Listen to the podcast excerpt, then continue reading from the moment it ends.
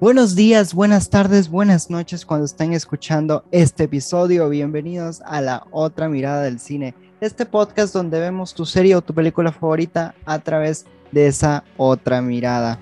Y hoy venimos con un episodio súper, hiper, mega especial. Yo sé que siempre lo digo, pero esta vez no es la excepción, ya que vamos a hablar de todas las cenicientas que han habido en la historia en conmemoración al estreno de la nueva película de Disney Plus llamada Shakerella, que ya está disponible para que ustedes la puedan ir a ver. Solo terminando de escuchar este episodio, pues puedan ir corriendo a verla porque ya está disponible. Se estrenó el 13 de mayo y créanme que está buenísima. Yo ya me la vi. Hola Miani, ¿cómo estás? Siempre mi bella compañía.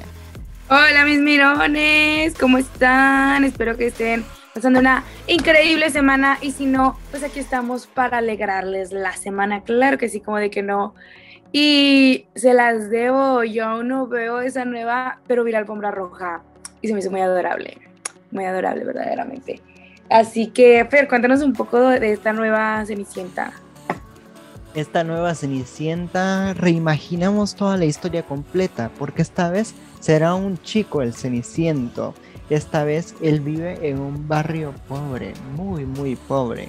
Pero de un día para otro conoce a la hija del dueño de la marca de zapatos más importante de Nueva York. Entonces le dan la oportunidad de diseñar sus propios zapatos. Pero, oh por Dios, recién la conoce a ella y sale huyendo del lugar, porque si no su padre lo va a encontrar. Y él deja tirado su zapato. su zapato es por tenía eso que, tenía que. Es algo característico de Cenicienta totalmente. Pero así es como nos embarcamos en esta historia en el que no sé si la princesa salvará a este bello príncipe, lo sabremos hasta ver la película porque yo no los quiero spoilear para nada, para Oye, nada. Entonces es, es de un hombre así como Rax, la versión que tuvo Nickelodeon. Sí, sí, sí, sí, sí, totalmente, así. Cool. Y tiene música, tiene música. Como Rax. No tan al nivel de Camila Cabello, de la versión de Camila Cabello, pero sí tiene música. O sea, con canciones actuales, tú dices. Ajá, e interpretadas por nuestro protagonista también. Como en Rax. Como Mira. en Ranks. Se la copiaron. O sea- ay, ya, ya me estoy dando cuenta. Ya, No ya es que sea la historia original. Ay, sí. Ay, mira nada más. Y Rax estaba muy buena. Y cuando hicieron Rax, estaba en su mayor esplendor de fama Kiki Palmer. Y Drake Y ese Bell niño también. ya no se volvió a poner bonito. ¿Cómo? Y, y Drake Bell también. Muy cierto, muy cierto eso que dices. Drake Bell hizo que vieran muchos esa película, de verdad. Que a mí me encantó, yo la paré amando. Fíjate que hasta ahorita que íbamos a grabar este capítulo, no me acordaba. Y ya me acordé y dije, ah, qué buena película. Pero todo este bello mundo de la Cenicienta empezó por un libro. Y luego Disney dijo, Sí. bueno, vamos a comprar los derechos de este librito, vamos a hacer nuestra versión. Y en 1950 salió la primera versión de Mm. Cenicienta, la versión animada que fue tan importante y tan famosa que ya hasta tuvo dos secuelas en los 2000. Ay, hablemos de la historia original porque es muy divertida. Suena muy mal diciendo esto, pero creo que ya muchos saben para estas alturas porque, o sea, al internet le encanta mandar random facts, pero era muy satánica la original. O sea, como todas las es- los cuentos como de la de esa época que Disney adaptó lo que es los cuentos de niños a que sean verdaderamente para niños. Y, o sea, de que la, ce- la Cenicienta no se queda con el príncipe, chicos. O sea, está muy triste la historia original porque verdaderamente Walt era un visionario. O sea, se, las hermanastras le cortaban el pie y se lo pegaban a ellas para que le quedara el zapato y una de las hermanastras fue quien se terminó casando con él.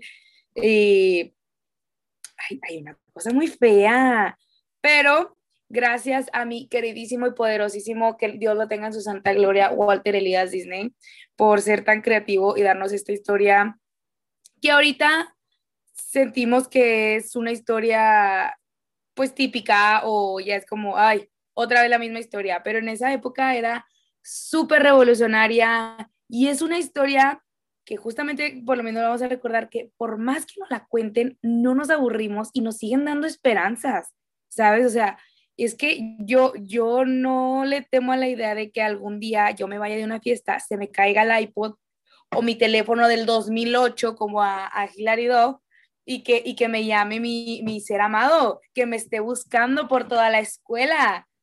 O sea, una tiene dos sueños, que, o sea, no lo dice en voz alta, el, el, el tener, el que, el, el que te, te, te busca así un príncipe, es que deja tú como que se te caigan las cosas, que te busquen, güey, que está atrás de ti, que sea un pinche príncipe, guapo y con dinero, Ay, sí. Y tener la biblioteca de Bella, que le regala Bestia.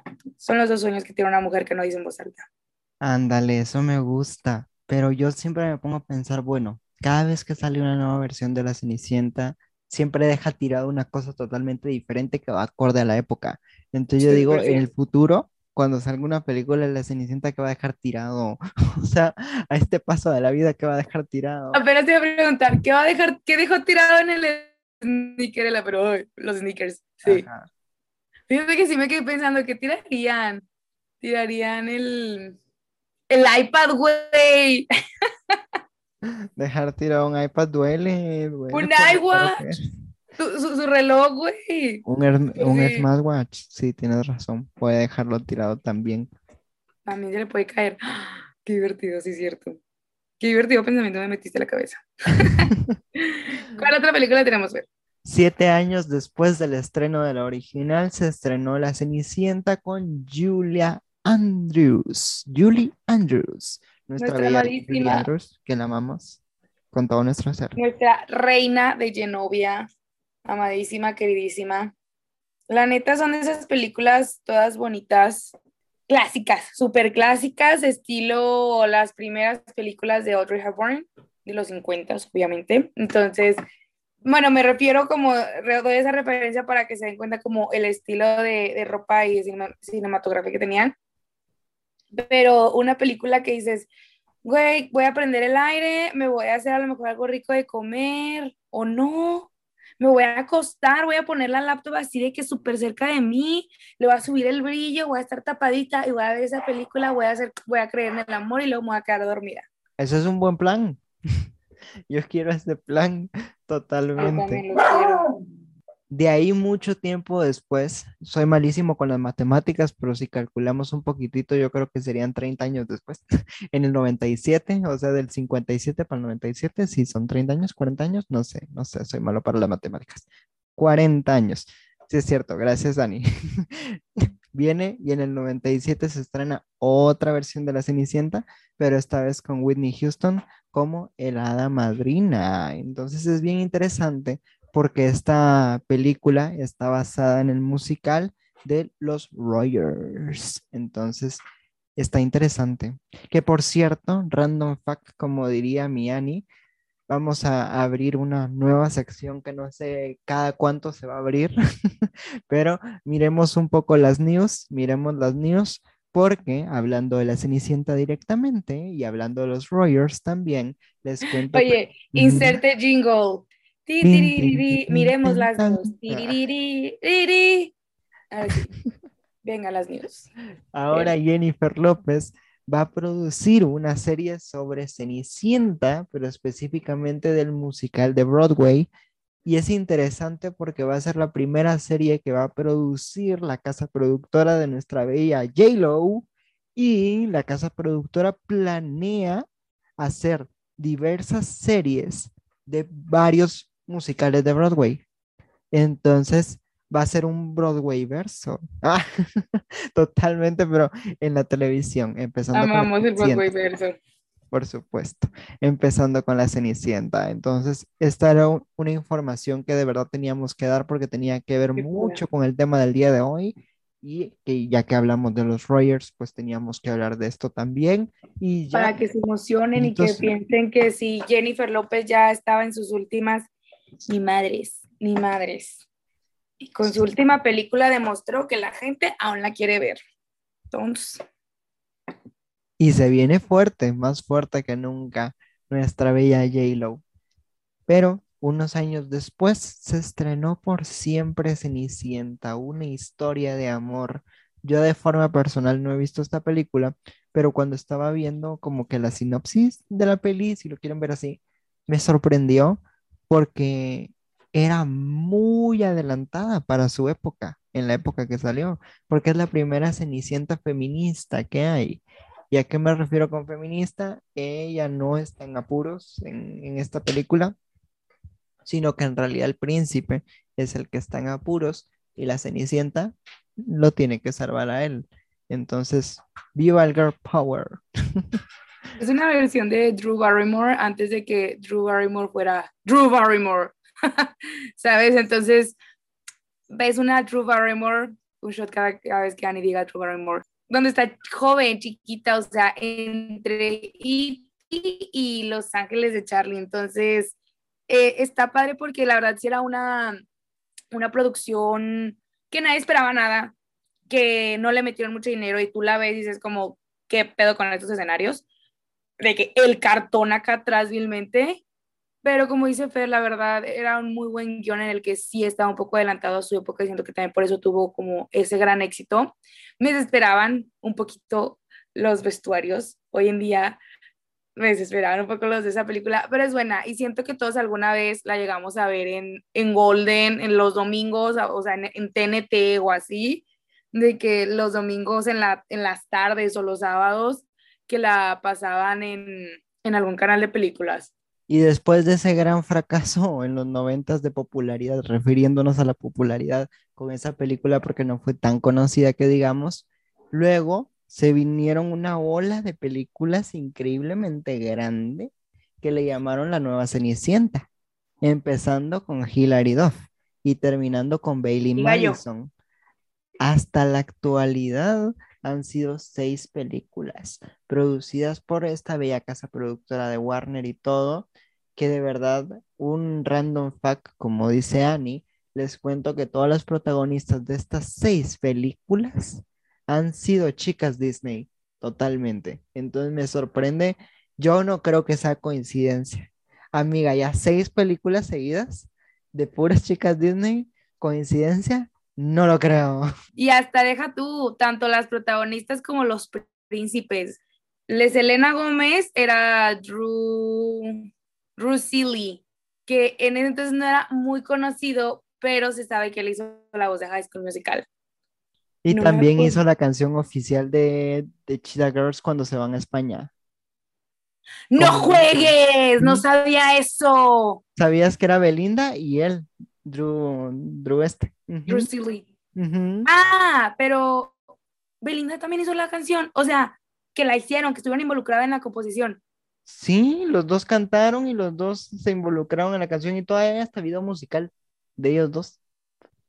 Ay, creo que ya. Creo que, creo que, creo que, creo que ya. Pero el vato, la neta, sí era re ingenioso. Y, ay, yo lo amaba ahí, o sea, esas películas son mi pubertad. Quiero decir algo de la esencia, pero son mi pubertad. Los amo mucho, o sea, Hilary Duff, mi señora ama diosa, por favor, o sea, me presentas así de que la Hilary toda humilde con el cabello todo grasoso y chiquito y feo con un corte horrible de la época y que le ponen un pinche vestido de novia precioso, todo esponjoso, el tipo todo precioso, guapísimo, obviamente de que mariscal de campo y, y mira, vieron que era una gran fórmula súper básica, o sea, no tiene nada de complicada como esta serie, pues esta fórmula de la película dijeron de que esto agarra, fueron inteligentes y la duplicaron seis veces. Y las seis veces la gente la ha visto. O sea, yo no he visto la última de Bailey Madison, pero acabo de ver el tráiler y ahorita la voy a buscar. O sea, estudios, créanme que ahorita la voy, ando, ando cosiendo, o sea, ahorita igual la voy a poner, porque se ve padre, se ve interesantito, ¿no? Y justo lo que decía Fer de que estaba muy padre porque cada vez tiraban algo como de la época. Con Hillary tiró su teléfono del 2000, ay, es que como me acuerdo de esos teléfonos. Este, Selena tiró su iPod, Lucy Hale tiró, también era como un iPod, ¿no? No, era un disco, era un demo, porque la morra era cantante y de Sofía Carson, no me acuerdo. Casi me acuerdo de la película de Sofía Carson. Creo que también fue un zapato, pero fue más como uno de esos de Floricienta. no sé cómo se llaman, ahorita se me fue el nombre. Sneaker. Mm, Son como chapulines. Sí, gracias. Es que aquí le Ah, llamamos caray. chapulines. Aquí le, aquí le llamamos chapulines a esos zapatos. Ah, mira, todos los días se aprende algo nuevo. Y con Laura Marano, oigan, no, o sea, ay, es que van a decir, ay, Ani, entonces, es que sí me gustaron mucho esas películas y me las sé, o sea, la de Hilary Duff, me sé los diálogos, la de Selena Gomez, me sé los diálogos, me mamaban, o sea, no las amaba, me mamaban las canciones, compré el disco, las descargué ilegalmente en Ares, eh, y, y, y el baile, o sea, Avenue Classic, you want to BYP, me encantaba. Y luego vi la de Laura Marano y no sabía que era, como que yo creo que sí lo vi, pero no lo relacioné o, no, no lo vi el nombre que era Cenicienta. O sea, dije, ah, pues se inspiraron, pero no sabía que era de esas mismas, de la misma serie, pues. Y está bien bonita, o sea, y luego yo amo las películas de Navidad y con esa fórmula amo. Y luego ese niño protagonista, otro niño Disney, o sea, precioso, precioso mi, mi Mason. Entonces, ah, sí, ustedes dirán, ¿es tu princesa favorita? No, güey, ¿saben qué es lo peor? ¿Saben qué es lo peor? Que es mi princesa menos favorita, o sea, ves mi lista de princesas favoritas y la, la neta, la morra está al final. En realidad, en la versión de 1950 es como, "Eh, no me cagas, pero eres, "Eh, hay mucho mejores. Me Yo también soy de esas personas que no ha visto la sexta película, que es la de Bailey Madison, pero me la voy a buscar para verla. Y no es coincidencia que el título sea la nueva Cenicienta Starstruck. Así se llama la versión de Bailey Madison. ¿Coincidencia? No lo creo. ¿Se recuerdan de otra película de Disney que se llama Starstruck? Gracias. Sí, pasemos a lo siguiente. Ah, no, pero se llama Starstruck porque, o sea, es que así cuando, cuando es una historia de amor en la que estás como involucrado con un- una persona famosa, como, como Ujú. justo, como, o sea, justamente como la película de Starstruck, pues, que estás involucrada románticamente con la persona famosa y tú estás adentro, pero sí, pero no. a ese tipo de historia le llaman Starstruck y ahorita que vi el tráiler, ella quiere ser una actriz, entonces se mete a unas audiciones, pero se va disfrazada. Entonces empieza a convivir con él y todo eso. Según yo, por eso le llamaron Starstruck, pero no se me hace la historia tan Starstruck. Pero si hablamos de Starstruck, claro que prefiero la de Sterling sea, es mucho mejor esa película. Si yo tuviera que elegir una Cenicienta favorita de estas seis de la nueva Cenicienta, no podría elegir una. Todas me encantan, todas me encantan. Pero Yo diría Hilary Uy. Duff y luego Selena Gómez. Bueno, me, me darían entre Hilary y Selena, yo pero es que como que Hilary da más feels, Ujú. que fue mi primera. Ah, yo les digo que ellas dos.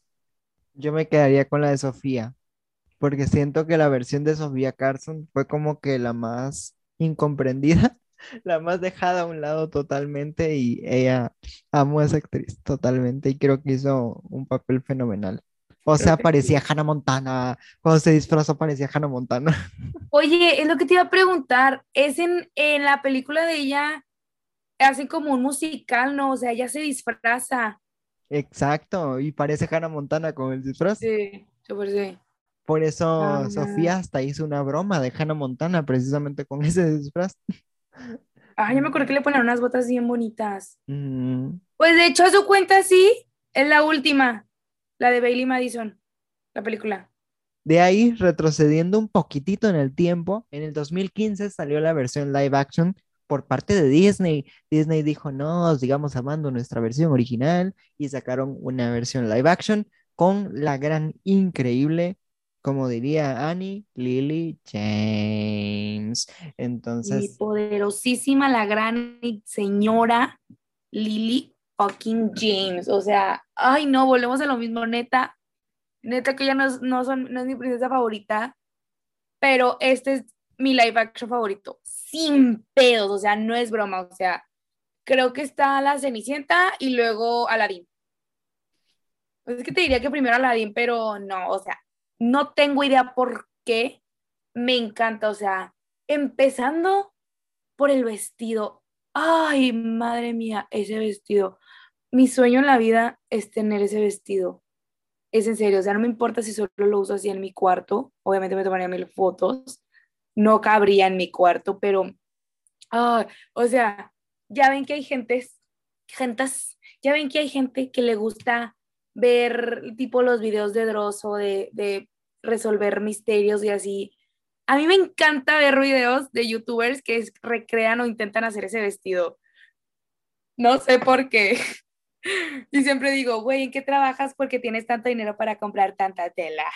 ¿Verdad? Pero me encanta, o sea, pasando por el vestido, pasando por los efectos digitales de que cuando hace el cambio de vestido estúpido, o sea, cuando hace ese cambio de vestido, ¡ah!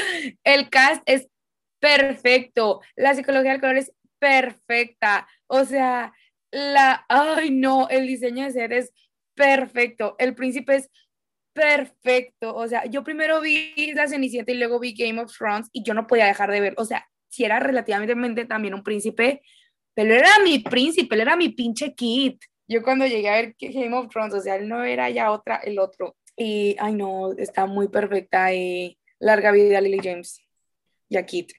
Me vas a odiar a mí, pero este es el live action que menos me ha gustado de todos los live action que ha hecho Disney. Y es que no sé por qué tanta gente no le gustó. Y luego el soundtrack, mamón, el soundtrack. Ay, no. Me voy a ir a escucharlo ahorita.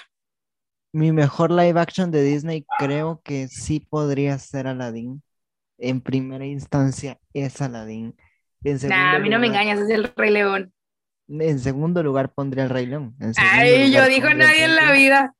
Y en, y en tercer lugar voy a poner un live action que a nadie le gustó. A nadie le gustó, pero a mí me encantó. El Rey León. Mulan. En tercer lugar, pondría Mulan en live action. Y en cuarto lugar, Cruella. Para que veas en qué lugar estoy poniendo a Cruella. Pero yo creo que podemos dedicarle un episodio entero solo a los live action de Disney porque sí han sido bastantitos. Pero regresando específicamente. Ya tenemos casi todas las princesas completas. Así es. Solo nos falta la princesa y el sapo, que ya se confirmó que creo que va a tener live action favoritas. También La Sirenita, que va a tener live action, ya dentro de poco se estrena. Lilo y Stitch va a tener live action, dentro de poco se estrena y todo. Ay, esa me da miedo, siento que van a hacer un Stitch. Siento que les va a pasar como a Sonic, no sé si se acuerdan, la primera vez que salió una imagen de Sonic está todo feo y raro y la gente, el fandom me empezó a decir de que, que está horrible y le empezaron a tirar, es que según yo no era como mucho hate, pero era como quejas de que, wey, what the fuck is that?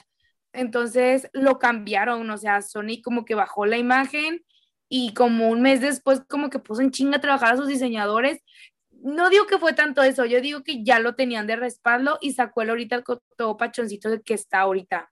Plan con maña, plan con maña, totalmente. Sí, sí, o sea, sí, yo siento que sí van a hacer como algo así. Y hay muchos rumores, ojo, esto no es algo confirmado, es un rumor, es un rumor que la siguiente princesa que quieren poner en live action después de la sirenita, obviamente, es Pocahontas. Es un rumor, pero yo quiero que eso se haga realidad. O sea, yo quiero que ese rumor sí se haga realidad y dicen ya lo confirme, porque de verdad que es como ver la gloria. Totalmente. Pero regresando a la Cenicienta, porque ya nos fuimos muy por las ramas, les cuento que esta lista no se detiene ahí porque de ahí Nickelodeon dijo, no, mi ciela, yo quiero hacer mi versión, vamos con todo. Y como no puede utilizar el nombre de Cenicienta, porque derechos de autor, entonces le puso Rax. Y está protagonizada por Max Snyder, Kiki Palmer y Drake Bell. Creo que tenía todo lo que decir, todo lo que tenía que decir sobre esa película al, principio del capítulo, que la comparé con la nueva. Pero sí, te parece a la nueva y no he visto la nueva. A mí se me hizo una gran versión, yo la amé, amé la música de la película, o sea, yo, yo cantando las canciones eh, ahí coreando y todo, yo quería que sacaran la versión sin along, nunca la sacaron, pero de verdad... Nah, ni que nadie nunca hacía eso. Pero es una película que de verdad me encantó, ahorita la pueden ver en Paramount Plus. Si tienen Paramount Plus, yo no, porque pero pobreza, pero para los que tienen Paramount Plus, pues la pueden ver en Paramount Plus. También luego vino Netflix y dijo, yo también no me quiero quedar atrás, yo quiero hacer mi propia Cenicienta.